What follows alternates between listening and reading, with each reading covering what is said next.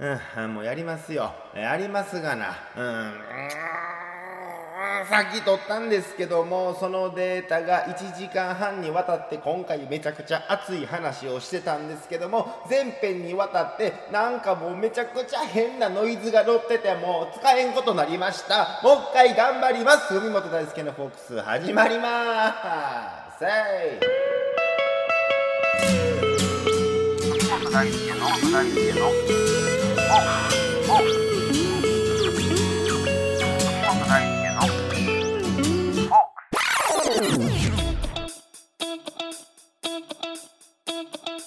うもよろしくお願いします。私、神戸初平成のフォークシンガー、文本大輔です。えー、今回で第13回目の放送ということでして、えー、まあ6月に入りまして、本当未だね、その昼夜の寒暖差が激しいですけども、皆様風邪などひかれていないでしょうか。本当もう最近もね、ちょっと前ですけども、ニュースで言うておりましたが、北海道で日中もえらい暑かったみたいなことはありましたけども、まあ、本当はもその真逆である本来暑いと言われている沖縄がもう今や避暑地やなみたいなことを、まあ、去年もそんなことを言うておりましたけども、まあ、その冒頭の言葉なんですけども どういうことかと言いますと、まあ、ほんま僕ねこれ今喋ってる前に1時間半ぐらいほんまもう長くね今回はほんま喋りたいことがいっぱい多かったんで喋ってたんですけどもね。その編集しよう思ってパソコンに取り込んだところこんなことあるっていうぐらいにもうノイズどころじゃないですよ。もうロボットボイスみたいな感じになってちょっとどんな感じやったかもう聞いてほしいと思います。もうほんまこれがもうせめてもの供養の気持ちですわ僕の1時間半の。ちょっと聞いてください。こんな感じですわ。はいどうもよろしくお願いします。私神戸初平成のフォークシンガー文本大輔です。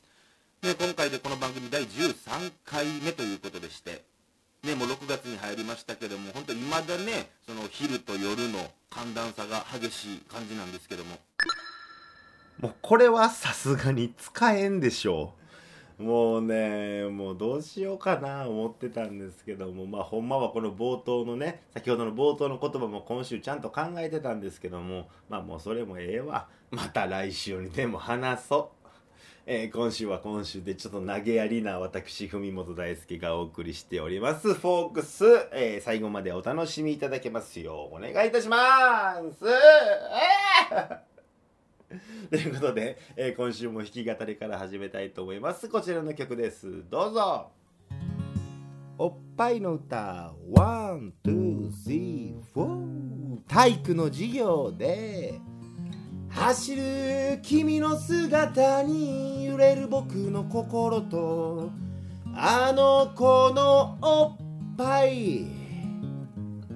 体育の授業で。走る君の姿に揺れる僕の心とあの子のおっぱい。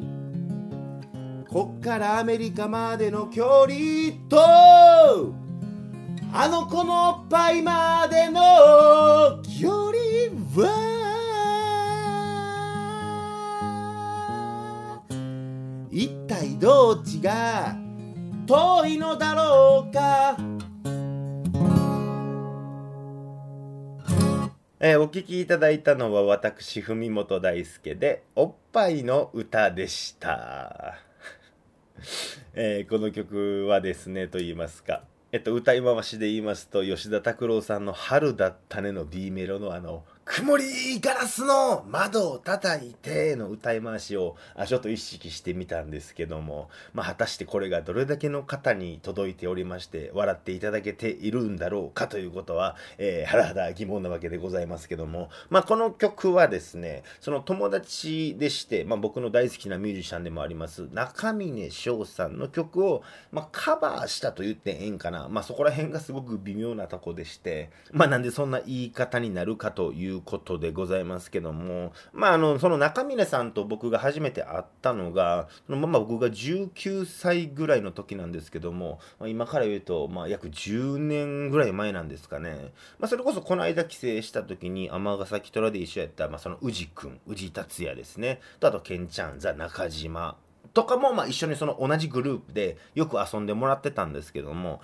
まあ、その当時ですね、その中峰翔さんの、まあ、ミュージシャンとしての、えー、ホームページがありましてですね、まあ、そこにはそれこそプロフィールであったりとか、その自分のライブの日程とかがまあありますわな。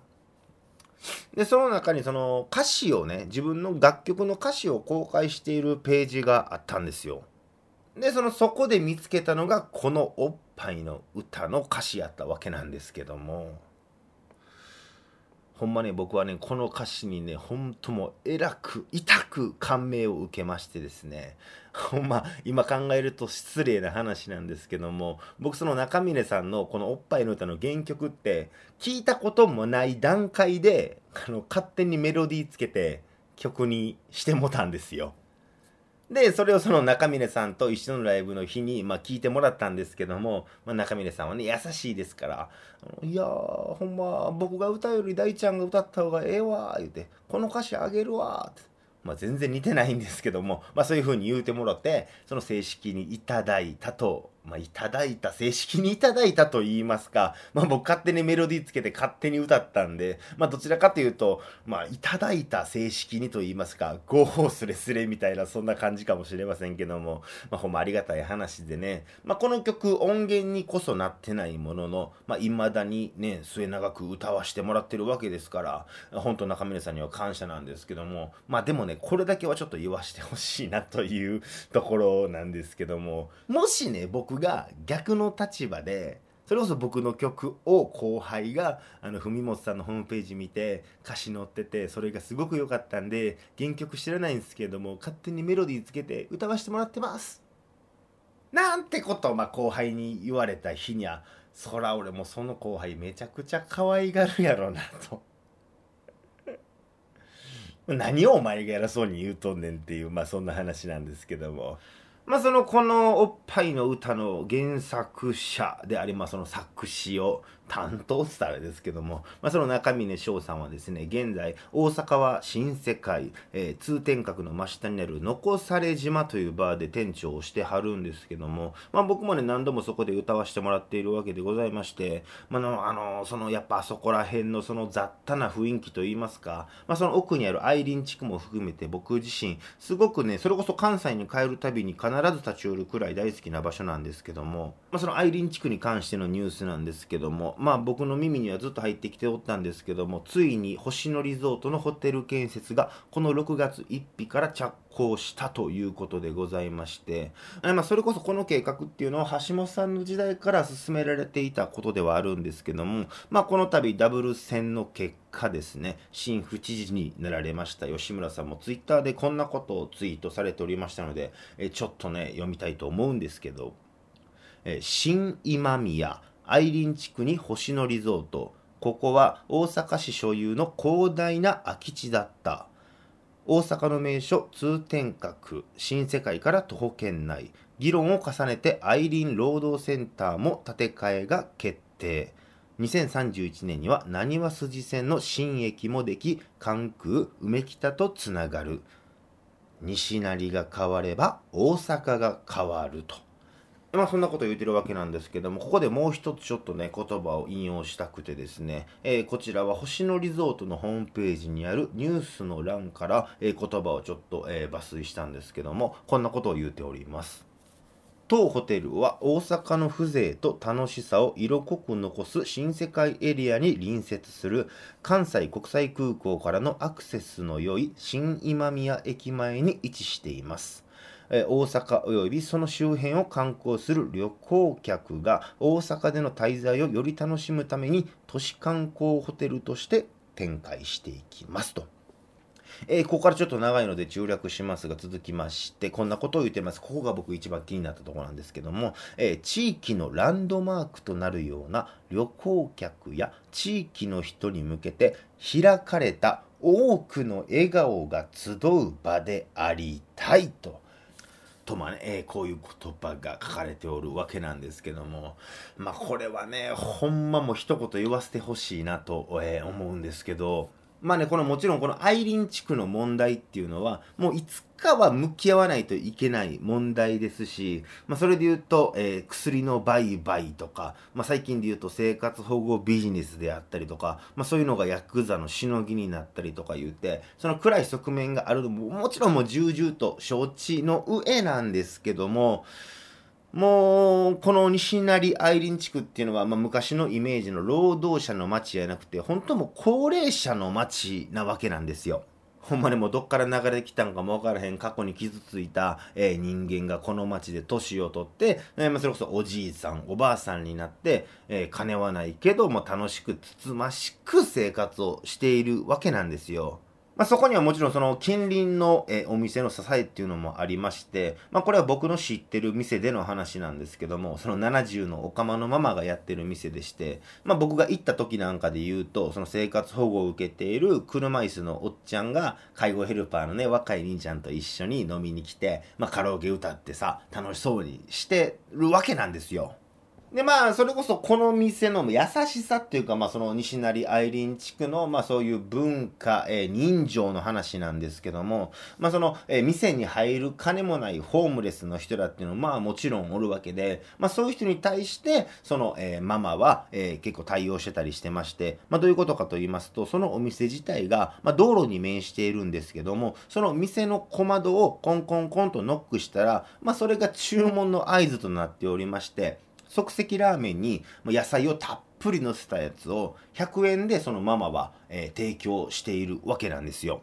やっぱあの、そういうホームレスの人らからしたら、あったかいもん食べれるって大きいやないですか。まあ、そのママもね、そのなんかね、ホームレスの人に対してすごくぶっきらぼうに雑に扱ったりしてるんですけども、まあ、それが、その人らへの愛というよりかは、それが西成やんっていう、えー、そういう人情をすごく感じたりして、まあ、そういうものが、えー、未だにこの街にはすごく存在しておりまして、ホームレスも含めて、まあ、住民の皆様は本当、まあ、いつか絶対に、そう、えー、なくなっていくものであり、まあ、そういう、えー、緩やかな下り坂の中をほんとつつましく生活されて生きているわけなんですよ。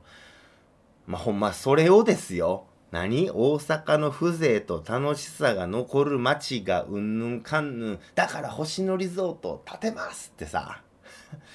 あのさ、その立派なホテルを建てるそのことこそが、そのあなた方の言うその大阪の西成愛林地区の風情とか楽しさをなくしてしまうってことがわからんかなほんまに。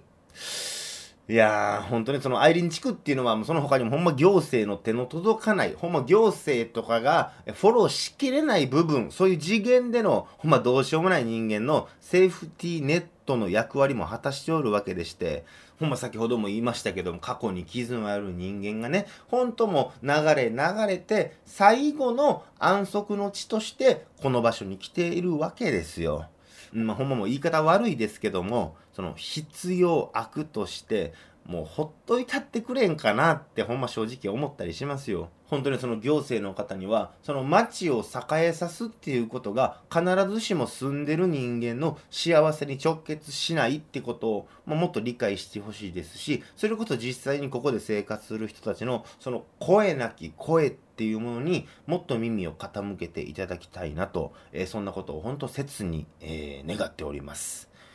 この星野リゾート開業は2022年4月を予定しているということなんですけども、果たしてこれからどうなっていくんでしょうか。えー、僕自身も6月の時事歌は、えー、ここら辺のことを掘り下げて歌にしたいと思っておりますので、えー、ぜひ皆様こちらの方もまたよろしくお願いします。